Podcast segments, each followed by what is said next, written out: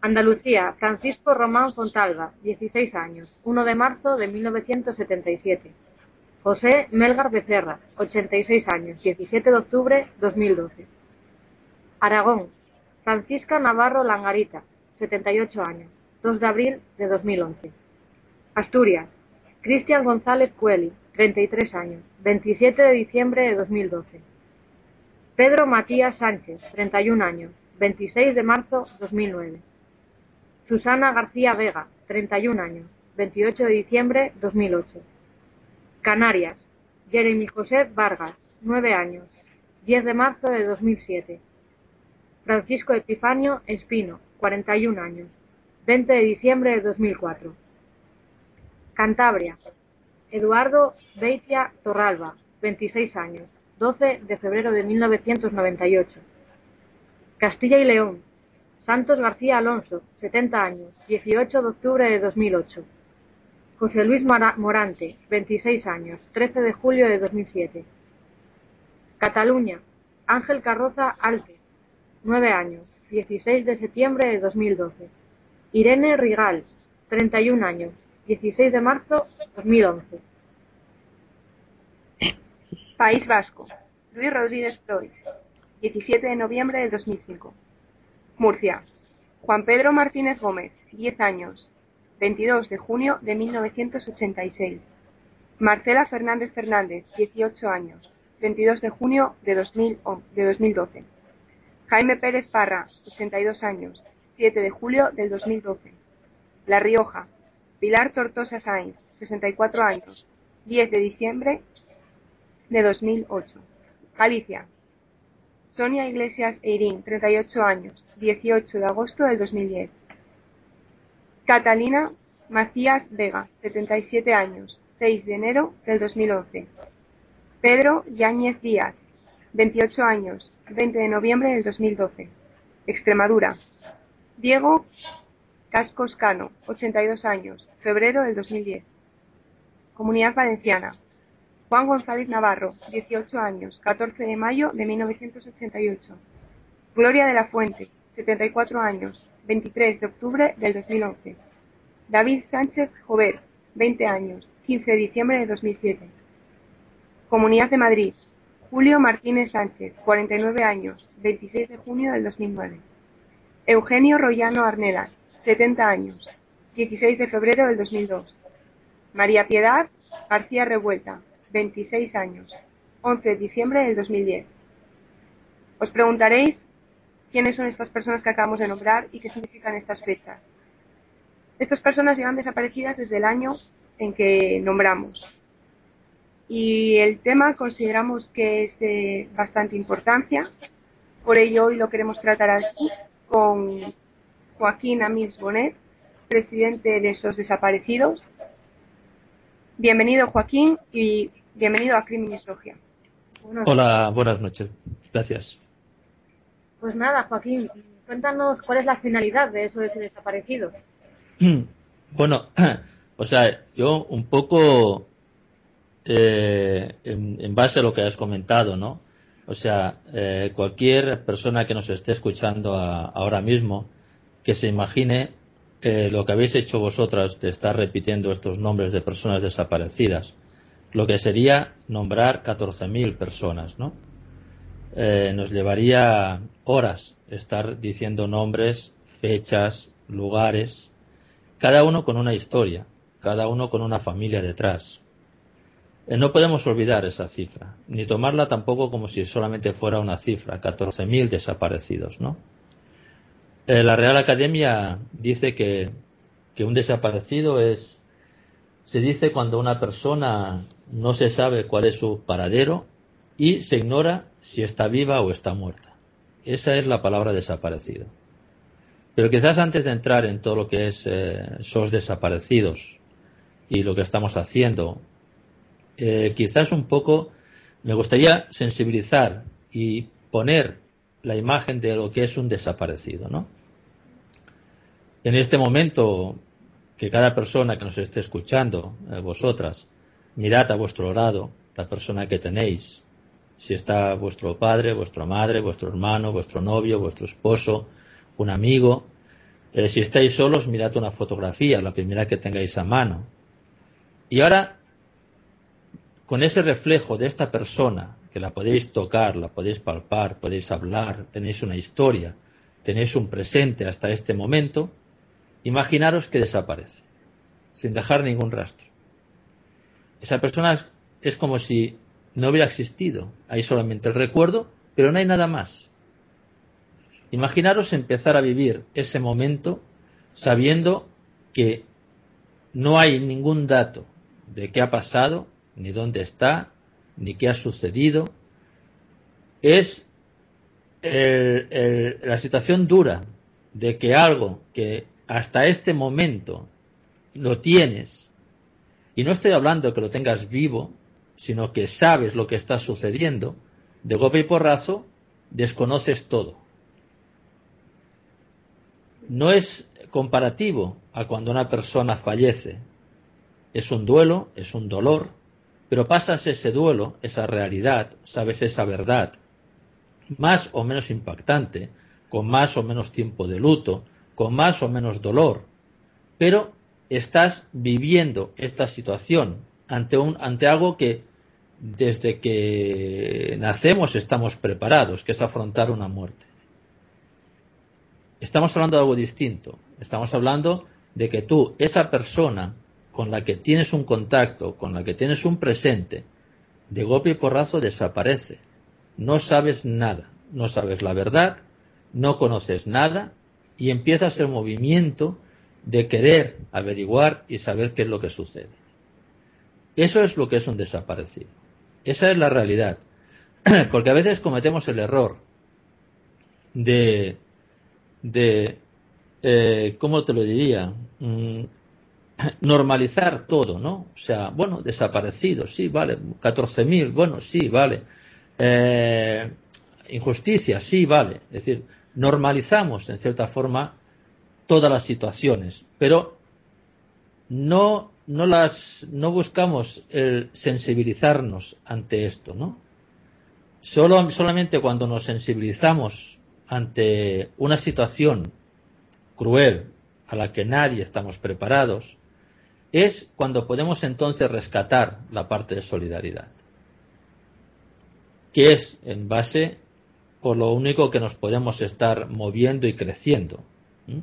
La solidaridad entre todos, mujeres y hombres, en encontrar respuestas, en encontrar eh, apoyo, fuerza y, que con ello se puedan mejorar todas las situaciones. ¿no?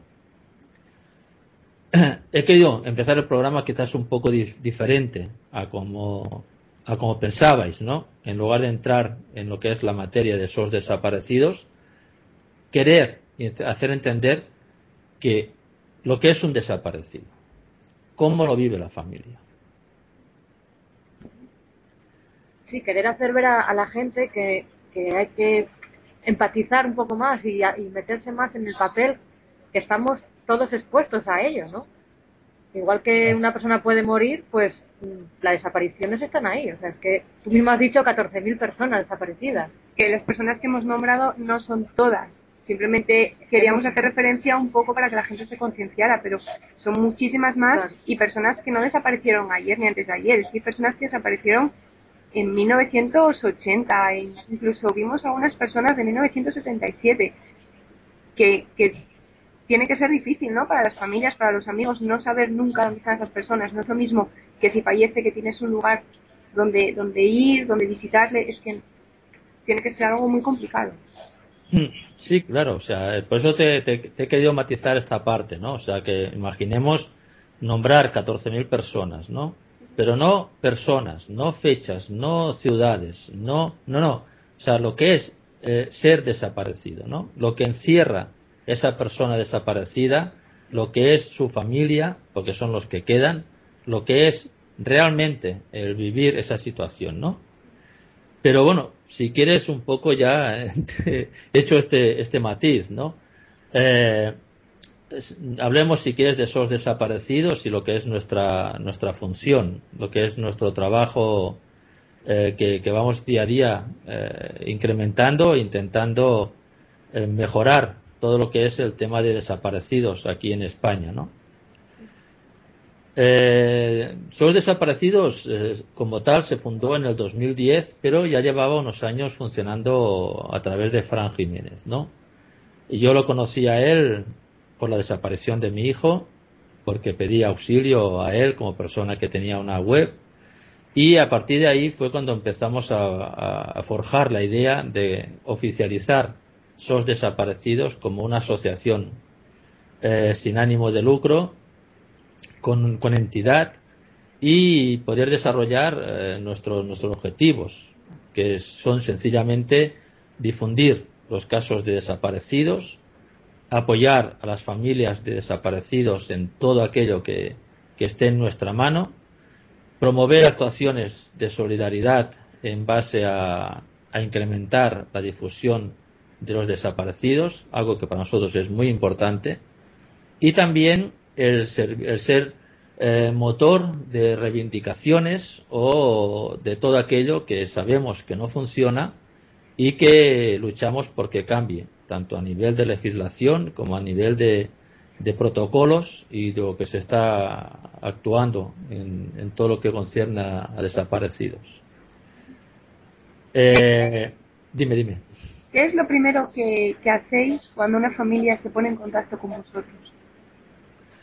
Lo primero es eh, pedirle que nos, que nos mande la denuncia de la desaparición hecha en cualquier cuerpo de seguridad. Eh, sin eso nosotros no podemos difundir nada porque es la garantía para nosotros de que es un caso de un desaparecido realmente. Muchas veces también eh, somos nosotros los que nos ponemos en contacto con la familia, bien porque nos, lleva, nos llega a través de terceros o por información de prensa o cualquier otro medio. Entonces nos ponemos en contacto con el portavoz y nos ofrecemos para difundir la, desaparición y a partir de ese momento poder ayudarles en todo lo que podamos. Em, referido a las, a las familias, ¿qué tipo de ayuda se les suele dar a estas familias con personas desaparecidas? Bueno, la, la, única ayuda que podemos ofrecer primero es la de, la de difundir eh, lo que es la desaparición y luego posteriormente, pues bueno, si quieren plantearnos los problemas que tienen, asesorarles en base a la experiencia que tenemos, si necesitan eh, ayuda psicológica, pero principalmente piensa que la familia cuando tiene un desaparecido está, está en otro mundo. ¿eh? es difícil pisar suelo en esos momentos y, y bueno, lo que intentamos nosotros es eh, ir encauzando esa, esa, esa forma de que la familia vaya viviendo esta situación, ¿no? En la cual, pues, muchísimas veces se alarga meses o se alarga años, ¿no? En todo ello, pues buscar que tengan todo el amparo legal, el amparo policial, las cosas que pueden eh, prepararse ellos y exigir también a los cuerpos de seguridad eh, y a veces sencillamente solamente escucharlos, ¿no? Bueno, para mí hay algo importante, ¿no? Que, bueno, quería comentar y es que eh, para, para que haya una denuncia eh, es necesario es necesario que hayan pasado 48 horas, ¿no? Excepto con menores. ¿Es así? ¿Me equivoco? Bueno, según la según la el protocolo del 2009. Antes eran 48, incluso tres días, ¿no? Eh, ibas, presentabas una denuncia y si era un mayor de edad te decían que había que esperar 48 horas. Esto en la, en la, eh, realmente no tiene que ser ya así, según la legislación actual, según el protocolo del 2009 del Ministerio de Interior. Las denuncias de desaparición tienen que ser tomadas al momento y la Policía Judicial tiene que estar ah, en ese mismo momento ya eh, tomando, tomando la, investigación. Siempre y cuando eh, no sean casos de que haya otras desapariciones de esta misma persona que han sido voluntarias. Es decir, siempre y cuando la, la, policía no piense que realmente no existe una desaparición, ¿no? Normalmente, la mayoría de las veces las desapariciones eh, son, son lo que se le llama desapariciones inquietantes, ¿no? Eh, con lo cual la, policía tiene que intervenir desde el mismo momento porque además sabemos que las primeras 24 horas son muy importantes. Por eso, por eso te quería preguntar, porque bueno, 48 horas a mí me parece excesivo. Incluso me parece excesivo 24. Sí, sí, no, pero me refiero que, o sea, en el momento en que tú presentes la denuncia, la policía judicial tiene que ya tomar la investigación. Otra cosa es, eh, bueno, pues que muchas veces te encuentras con falta de recursos, te encuentras con mil historias que son precisamente las que antes te comentaba que, que, que estamos batallando, ¿no? Para que realmente exista un protocolo en el cual todas las policías eh, lo ejecuten, ¿no? De la A a la Z sin tener que tomar criterios personales ni, ni nada por el estilo. Eh, lo que sí está claro es esto, o sea, en cualquier investigación, sobre todo en desapariciones, las primeras horas son importantísimas. Hoy en día podemos decir que la crisis puede afectar a la hora de algún tipo de desapariciones, como en gente mayor, ¿no? Sí, o sea, bueno, Vamos a ver, eh, estamos, estamos viendo que ahora mismo hay un, incremento brutal de personas mayores que, desaparecen, ¿no? Muchísimas con problemas eh, de Alzheimer, eh, problemas seniles, y, pero además de una forma brutal. O sea, podemos cifrar desapariciones en torno a, a 2.000 denuncias. fíjate que son desapariciones en las cuales eh, la intervención inmediata es necesario porque son personas que no se alejan. Eh, son personas que los radios donde se encuentran son radios pequeños, de 6 kilómetros, 7 kilómetros, 8 kilómetros. Eh, con lo cual, las primeras horas y la, y la búsqueda de la difusión que se pueda hacer es muy importante. Motivos. Mm, yo pienso, y eso es un criterio que compartimos mucho, que lógicamente está afectando la crisis. la ley de dependencia que, que se ha recortado, eh, sitios donde, donde eh, son públicos, donde se les da eh, un tiempo para estén durante el día, que son cerrados, muchísimas atenciones que se ven privados. por otro lado, crisis familiar en cuanto a tema económico, problemas, etcétera, etcétera. O sea, todo ayuda a favorecer esas desapariciones en esta, en esta gente, ¿no?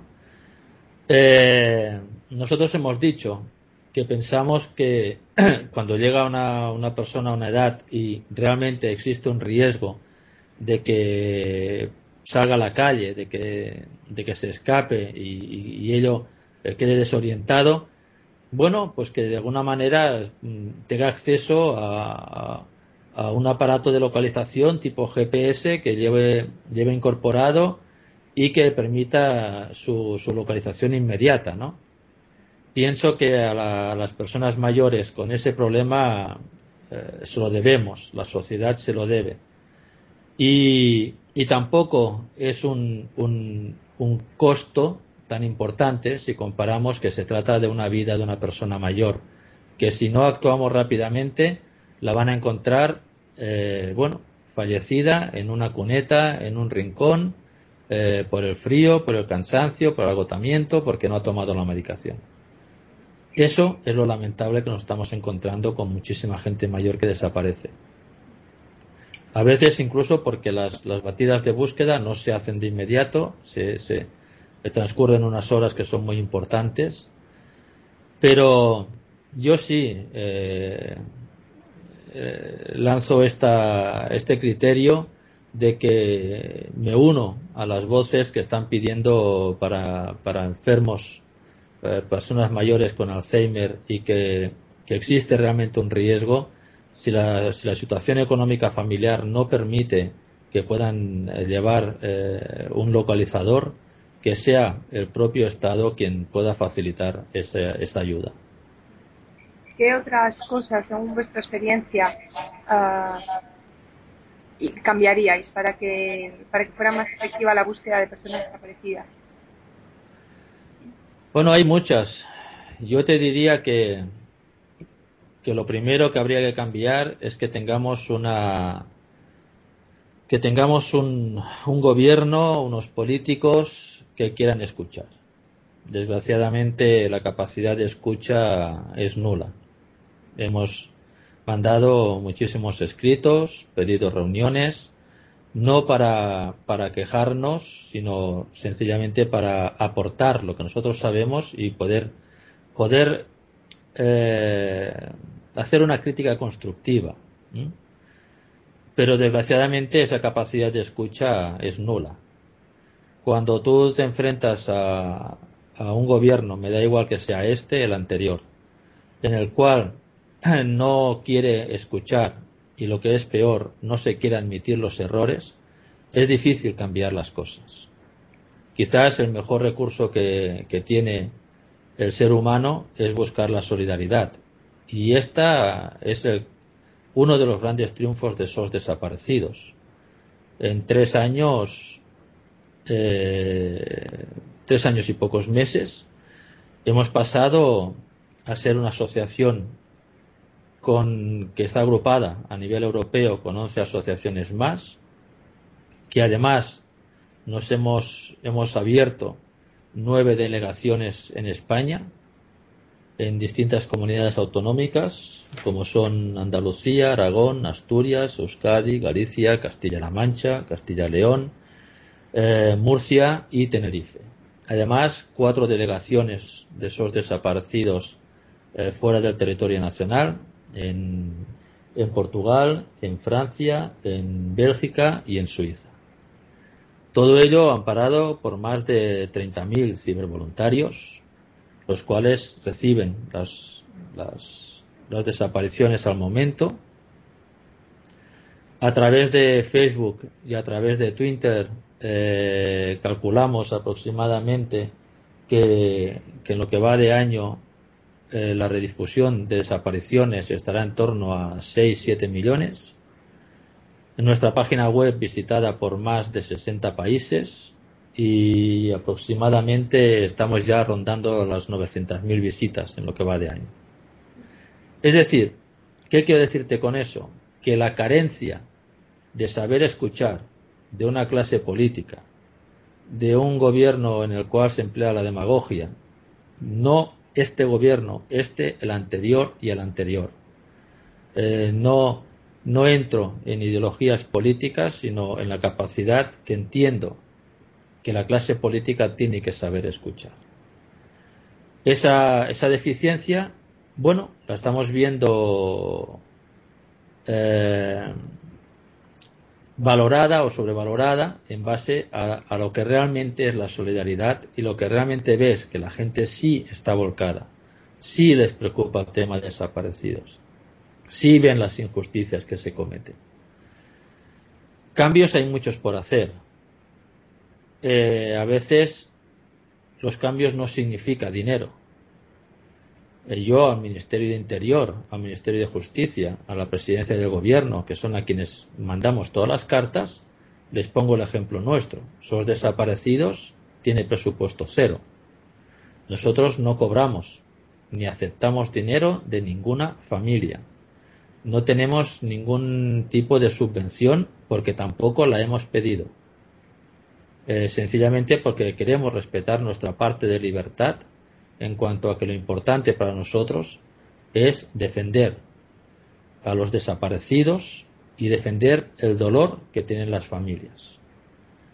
Por tanto, no siempre el hacer bien las cosas va ligado a, partidas presupuestarias ni a grandes gastos, ni mucho menos.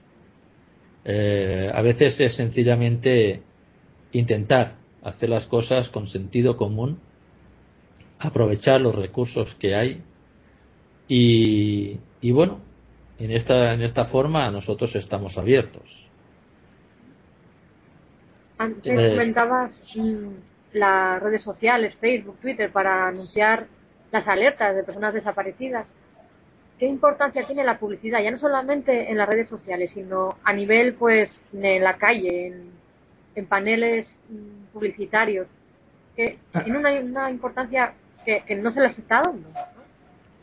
Muchísima. O sea, nosotros eh, tenemos lo que llamamos el código ámbar, que es un poco lo que se hizo en Estados Unidos, pero a nivel nuestro, a nivel de, esos desaparecidos, en el cual cuando hay una desaparición que está dentro de las 48 primeras horas, lo hacemos desde código ámbar en lugar de, de hacerlo desde esos desaparecidos, ¿Por qué? Porque la gente sabe que cuando es código ámbar va centralizado a la región donde ha pasado la desaparición, a intentar llegar a todos los medios en esta región, pasar difusión. Eh, eso a nivel estatal se podría hacer perfectamente.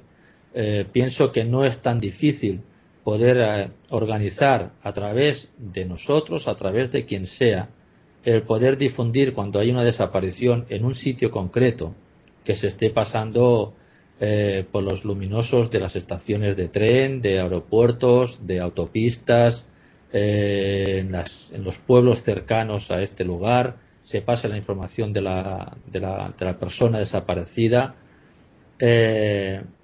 más y cuando existe eh, que esa desaparición o bien sea un menor o bien sea una persona que pueda existir violencia de género o una persona con deficiencias, eh, problemas de salud, deficiencias mentales, eh, que su vida está corriendo riesgo en ese momento. Es decir, lo que podemos llamar desapariciones inquietantes, incluso que la desaparición se piense que, es a consecuencia de un acto violento, ¿no? Porque la persona ha desaparecido y no se ha llevado nada, ni, ni el coche, ni documentación, ni dinero, ni nada. O sea, ha quedado todo en su casa y es como si esta persona, eh, bueno, se la hubieran llevado, ¿no? Entonces, se puede hacer mucho y las primeras horas, repito, son, son importantísimas.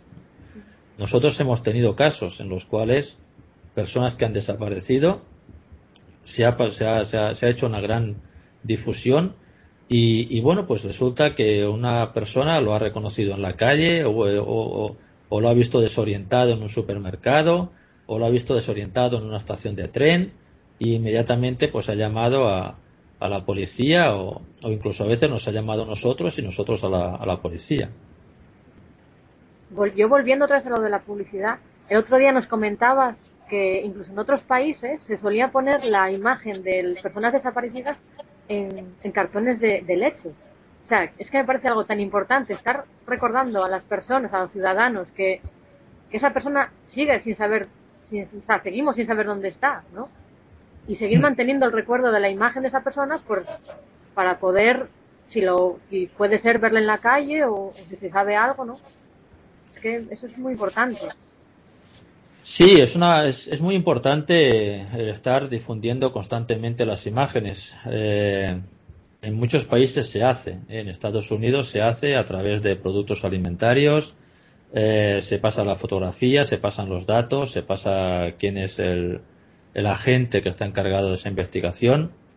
yo sé que no sé si actualmente, pero hasta hace muy poco en Perú, durante muchos años, se ha, estado, pasando la foto eh, de menores de, niños desaparecidos en las facturas de, la luz, concretamente de, Endesa, Endesa que es, la empresa nacional nuestra, eh, que también está en Perú, pues allí sí que lo hacía, ¿no? Y incluso nosotros hemos publicado esa, ese tipo de facturas en las cuales en el anverso venían los datos de niños desaparecidos. Aquí intentamos algo parecido con, concretamente con Endesa, eh, aportando lo que se estaba haciendo en Perú y que aquí pues podíamos llegar a, hacer lo mismo, ¿no? Eh, si se quería con los casos más de niños, de niños o de personas que se intuya que puede existir una muerte violenta, un secuestro, eh, pero la negociación no, no, no, no llegó a ningún, a ningún a nada positivo porque sencillamente se nos dijo que aquí en España esto no, no era viable o no era rentable, ¿no? Con lo cual, este, esta forma ya quedó, quedó cerrada. Y sí, estamos intentando que a ver si alguna, algunas cadenas alimentarias, eh, grandes superficies, pues de alguna forma se comprometieran a, a, a esa colaboración, ¿no? Y por ahí sí que hay algún camino bastante, bastante bien abierto. Yo lo había comentado anteriormente, yo creo que no es una cuestión de rentabilidad, es una cuestión de humanidad. Eh, creo que se debería de dejar un poco al margen la cuestión económica y, bueno, y no sé, y plantearse un poco lo que sucede y cómo se puede ayudar sin, sin salir uno beneficiado necesariamente. Yo te quería preguntar, ¿qué diferencias hay? Tú tienes contacto en este tema en otros países, ¿qué, diferencia hay con España? ¿no? ¿Cómo se involucra más la, gente? Si, están más concienciados que aquí, ¿cómo, no sé, qué diferencias hay? Pienso que lo que hay es una mayor transparencia de, de, gestión, ¿no? O sea, tú hay países que tú puedes entrar y sabes la cantidad de desaparecidos que tienen, conoces todos los datos y sabes qué oficial eh, de policía lo está llevando. Pienso que tendríamos que llegar a todo eso, porque realmente las cifras son muy alarmantes. Lo peor de las cifras es que eh, son cifras que das, pero que en ningún momento no hay una voluntad tampoco para aclarar estas cifras, sobre todo las asociaciones, ¿no? O sea, nosotros barajamos 14.000 desaparecidos, porque en cierta forma, incluso con los datos que de vez en cuando eh, da el Ministerio de Interior en cuanto a las denuncias que se hacen al año, las que se resuelven, las que no se resuelven, bueno, pues en base a todo eso que ellos mismos dicen, eh, sacas estas cifras de, de, entre 12 y 14 mil, pero son cifras que las sacamos nosotros. Entonces, eh, es, es, curioso que en, un, en, una sociedad en la cual tenemos unos, unos sistemas eh, de, de, información, unos sistemas de control, en los cuales podemos saber eh, mensualmente todo cuanto hay, que en ningún momento por parte del Ministerio de Interior se diga, señores, al 31 de septiembre, el 30 de septiembre había tantas personas desaparecidas en España.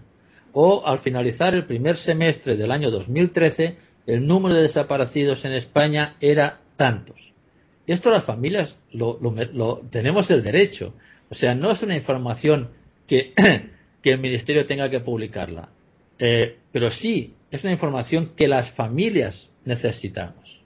No estamos hablando de, de dar información porque sí. No, no, no, no. Estamos hablando de dar información a aquellas personas que tienen un ser querido que está desaparecido.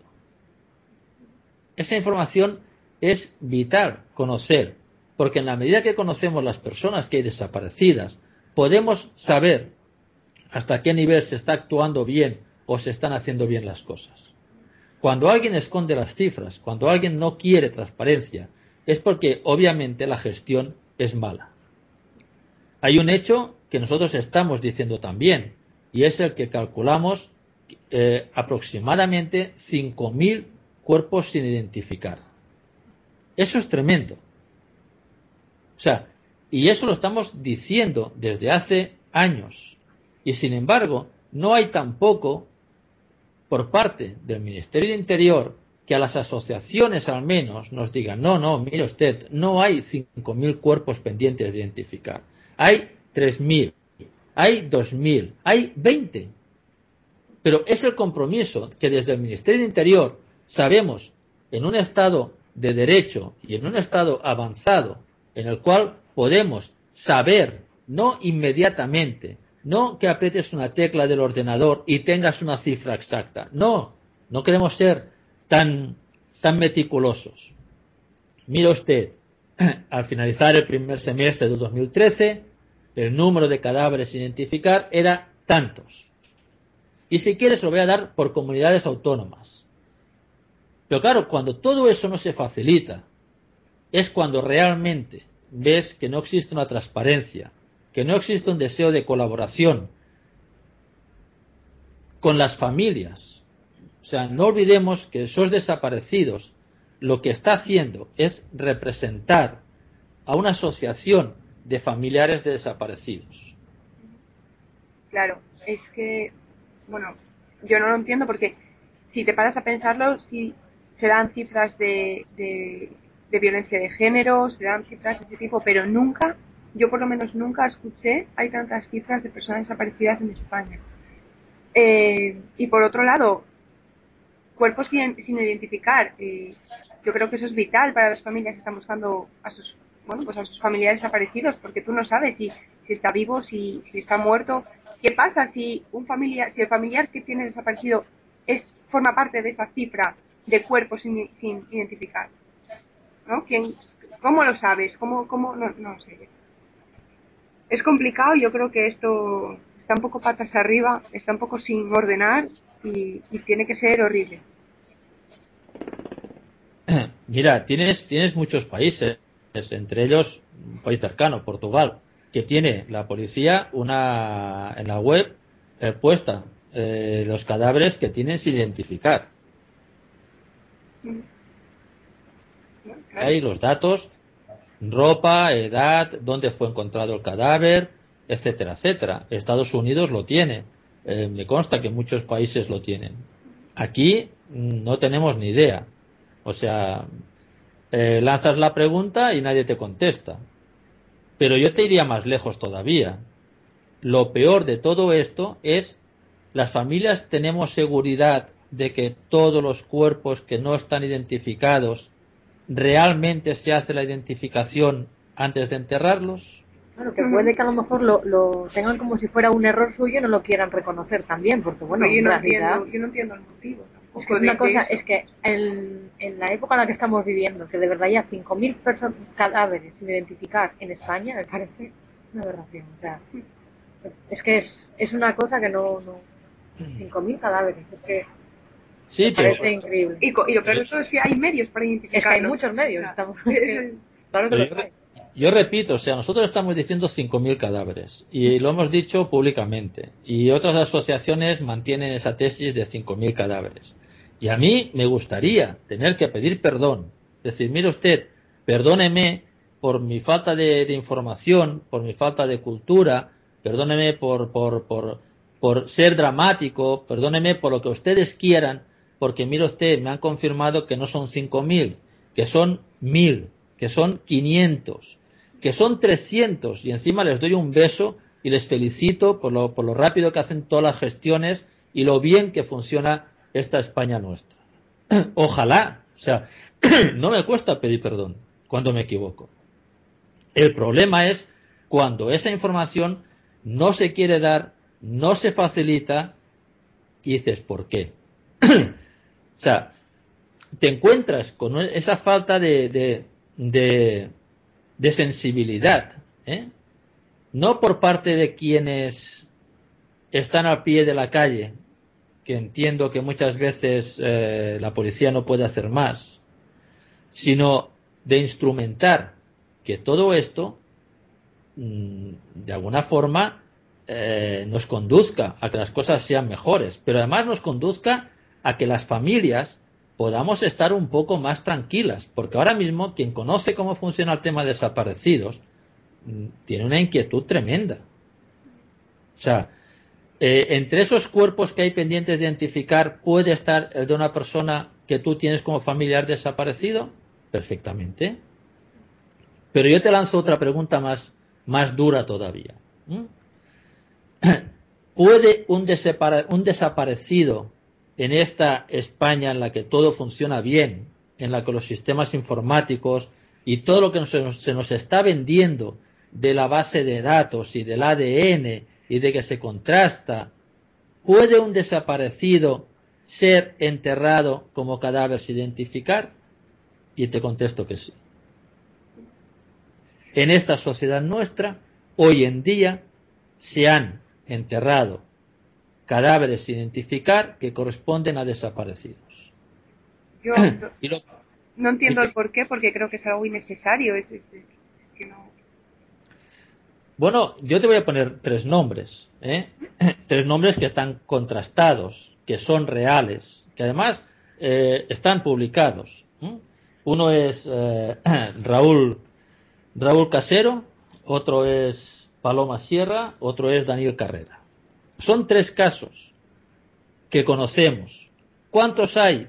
Pues yo no sé si hay tres, si hay 30, hay 300 o hay 3000. Lo desconozco, porque tampoco sé cuántos cadáveres identificar se entierran a nivel español. Algo que también imagino que no tendría que ser tan difícil, porque estamos en una sociedad que todo lo sabemos. Tú le das a un, a un número de DNI y sabes todo de esa persona. Claro, por eso no lo entiendo. Lo peor de todo. Mira, eh, yo me gustaría pasar un, hacer la historia, por ejemplo, de Raúl Casero, ¿no? Porque es una historia terrible y donde ves la falta de sensibilidad, la falta de humanidad y lo peor de todo, cuando tú tienes enfrente a un gobierno que es quien tiene que hacer prevalecer todos los derechos nuestros, que no es capaz de asumir los errores. Cuando alguien no es capaz de asumir los errores, eso es lo peor que a la víctima se le puede ofrecer. Lo peor que a la, que la familia es el peor insulto. Porque no somos de piedra y estamos, estamos abiertos a la equivocación y a que se nos diga, mire usted, perdóneme, pasó esto. Pero no existe. Tenemos que claudicar nosotros, acachar la cabeza y decir, sí, todo funciona bien, todo va bien. Cierra la puerta y quédate en casita calladito. Mira, Raúl Casero desapareció en el 2001, en Madrid. Eh, un muchacho joven, su familia al día siguiente al no llegar presentaron la denuncia, les dijeron que no podían presentar la denuncia hasta pasadas 48 horas. Bueno, pues fueron las 48 horas, presentaron la denuncia. Así, pues lo que hacen todas las familias, estar presionando a la Policía Nacional, en esta ocasión a la Policía Nacional. Eh, constantemente queriendo saber cómo avanzaba la investigación.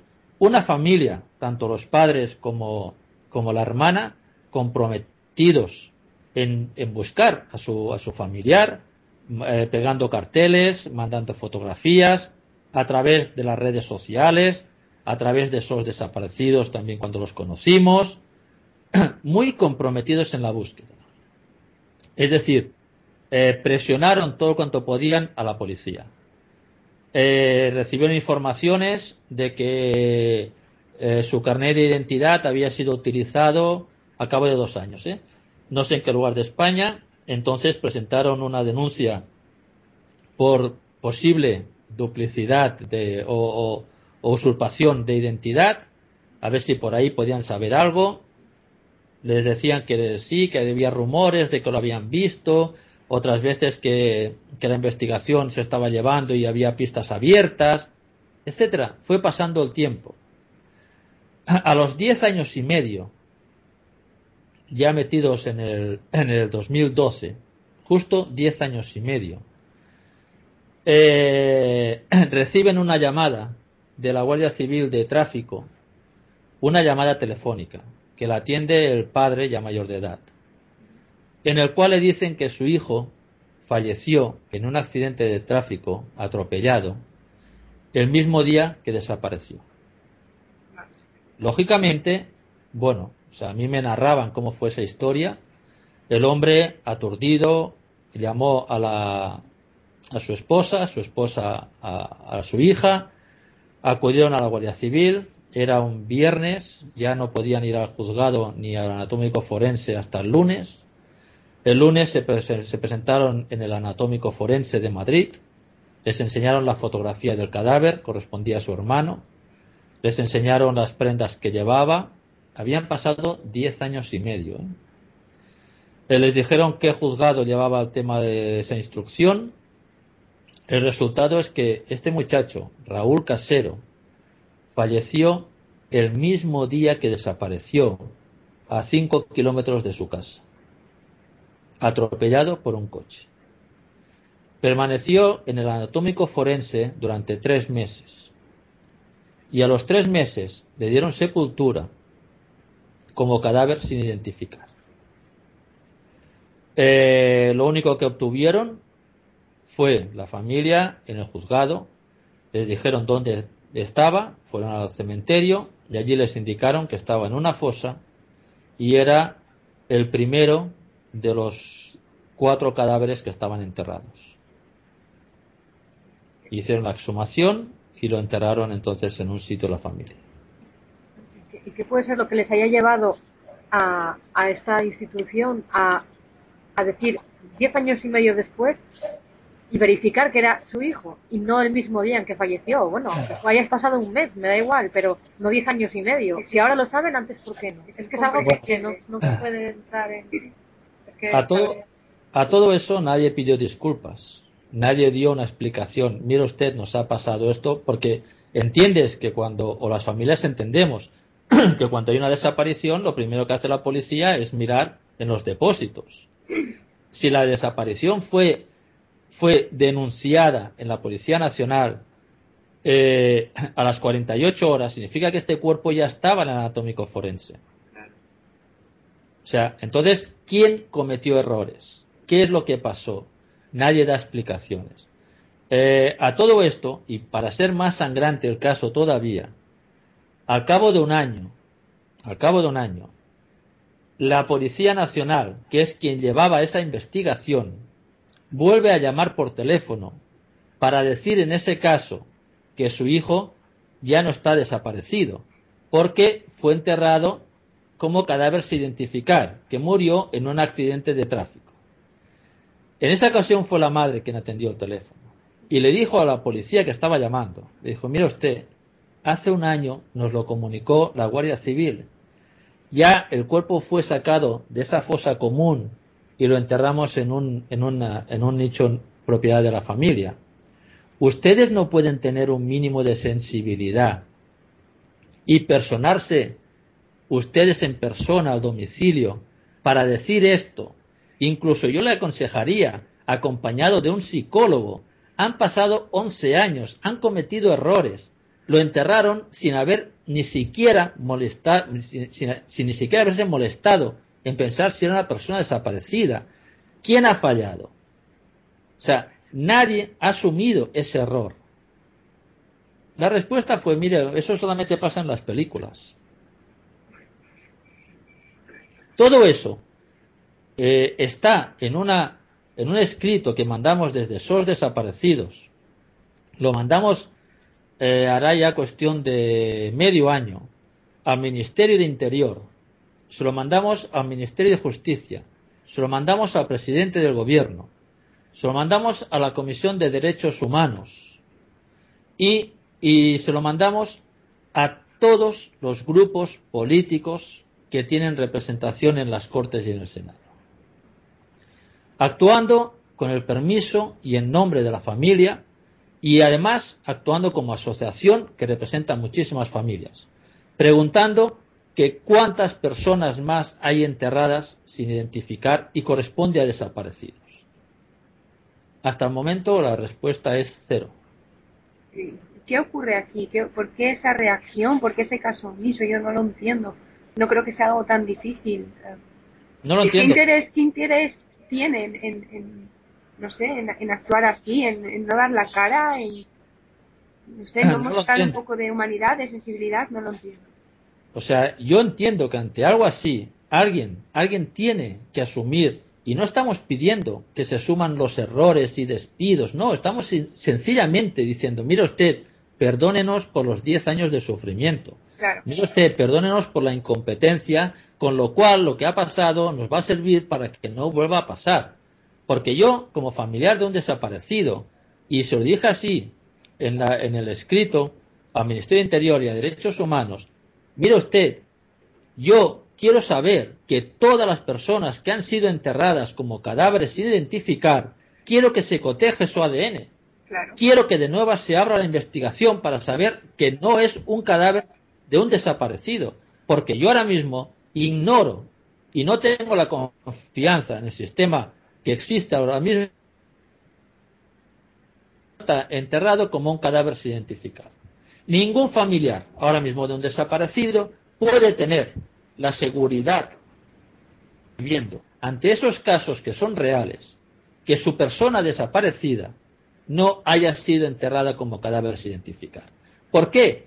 Porque además tienes el oscurantismo de quien está callando los errores, de quien no admite esos errores, de quien quiere dar como normal el estar callado y no pedir a menos perdón.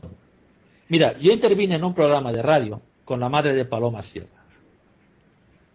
Y he intervenido dos veces en un programa de radio con ella.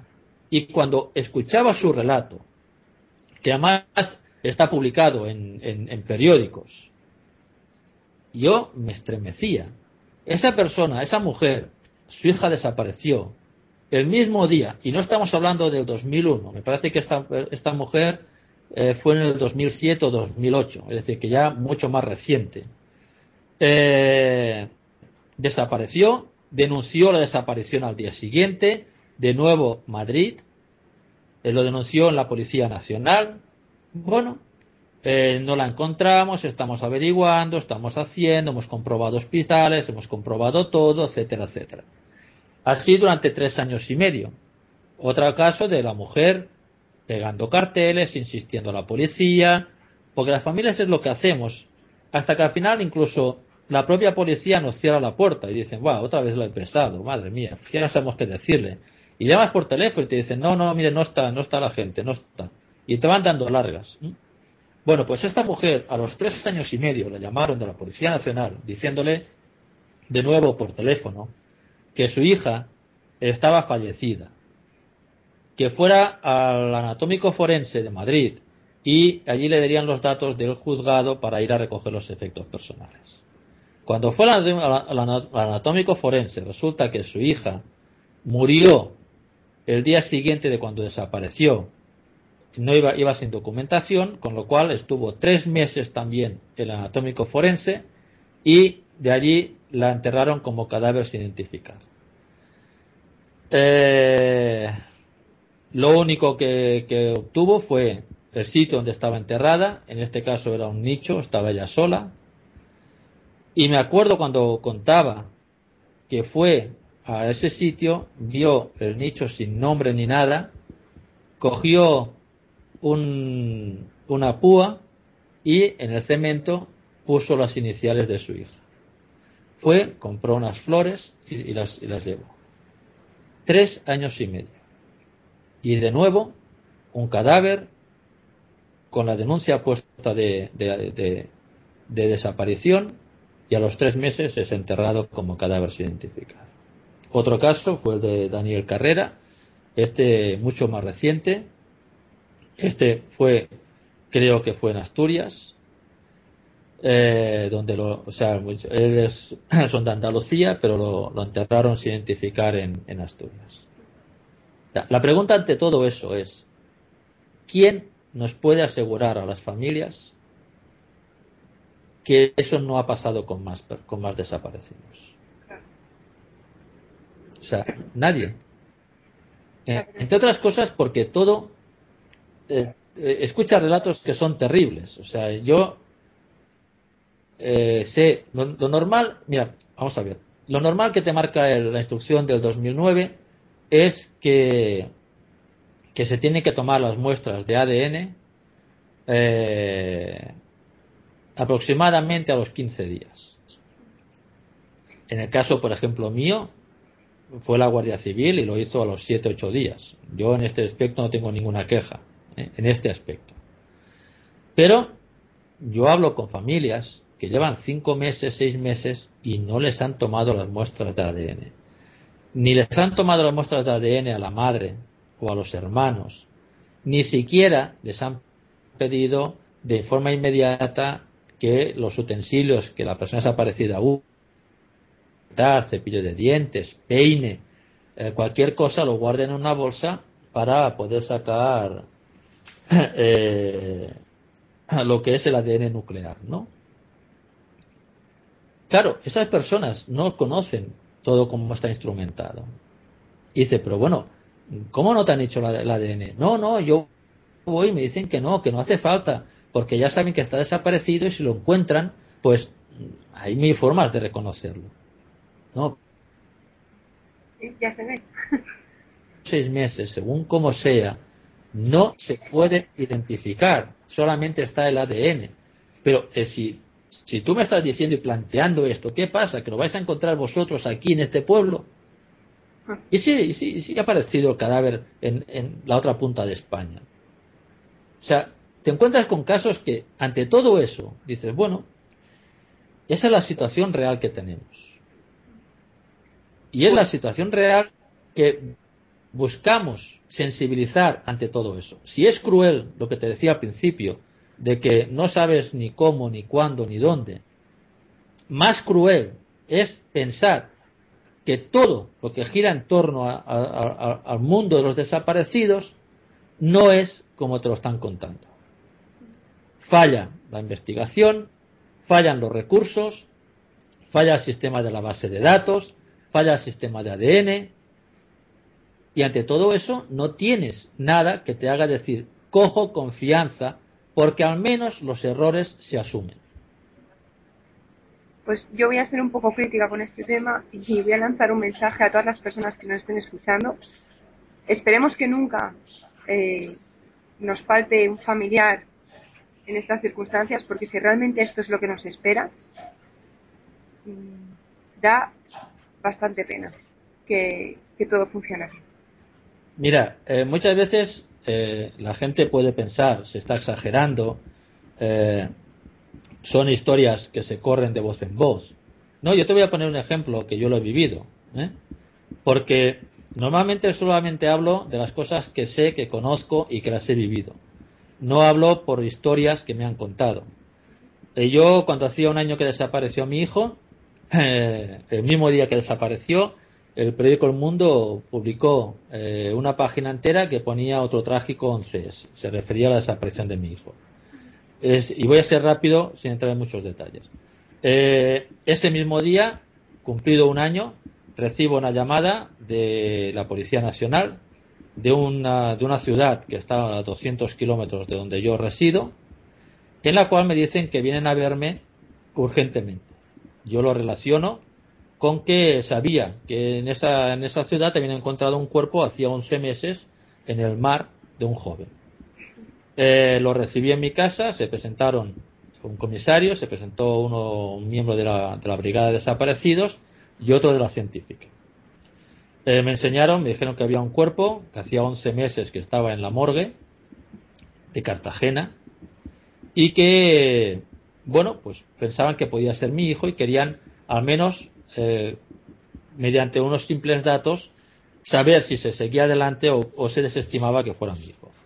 Eh, se cogió la ropa de mi hijo, la talla que tenía, no correspondía a la de ese cadáver. La ropa que llevaba este, este cuerpo no era de mi hijo, no era su estilo, un cinturón que yo nunca lo había visto, por lo tanto tampoco, tampoco podía ser. Y luego había un hecho que era que mi hijo eh, había tenido una operación eh, por rotura de cabeza de fémur, tenía una placa y otra placa en el tobillo. Y ese cuerpo no tenía ningún tipo de rotura. Eh, claro, yo pregunté, dije, bueno, ese cuerpo lleva 11 meses en, el, en, la morgue. ¿No le han hecho el ADN? No. ¿No tiene el ADN contrastado? No, no, no, no. No lo tenemos contrastado todavía. Bueno, y, ¿Y, por qué hoy precisamente han pensado que puede ser mi hijo? Han pasado 11 meses. Pues porque hemos leído en el periódico El Mundo la desaparición de su hijo. Y esa persona, que era uno de la científica, al leerlo ha pensado que podía ser el cuerpo que teníamos en la mano. Esa es una realidad. O sea, que se dirigieron a ti sin haber previamente cotejado el ADN, por lo menos estar asegurado y no dar un, a ver, aumentar el dolor. No, no, sí, no estaba. O sea, ese cuerpo llevaba 11 meses sin haber, sin haberle hecho todavía las pruebas de ADN. Ya no te digo cotejado con la base de datos que teóricamente existe de todas las familias de desaparecidos. Cosa que ignoramos ya a esta altura, porque antes se decía que era programa Fénix, del doctor Llorente, y ya no sabemos ni siquiera lo que es ahora mismo. Pero es que ni siquiera se había hecho todavía eh, extraído el ADN de ese cuerpo. Con lo cual, todavía quedaba la segunda fase, que era cotejarlo con la base de datos. Por lo tanto, bueno, así funciona. Pero también así funciona la base de datos. O sea, de que dices, bueno, a 200 kilómetros, esta gente no sabe que en el mes de septiembre desapareció un joven que era mi hijo, que desapareció teóricamente en el mar, y que ese cuerpo que es encontrado en noviembre en el mar no se relaciona con mi hijo. es decir, eh, como esto, cada familia te puede contar mil y unas. Yo no quería terminar el programa hoy sin hacerte una pregunta, y es, mm, dentro de las desapariciones, bueno, seguramente la gran mayoría serán eh, involuntarias, pero ¿Os habéis encontrado algún caso en el que, que exista algún tipo de... no- ¿Sí? Sí, no, algún... Es no sé, algún fallo, parece.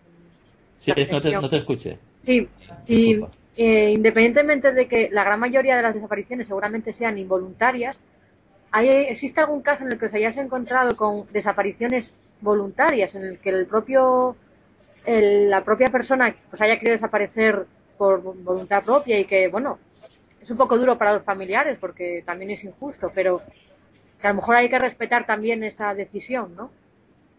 Sí. Sí, efectivamente. Hay, hay desapariciones que la persona quiere voluntariamente desaparecer.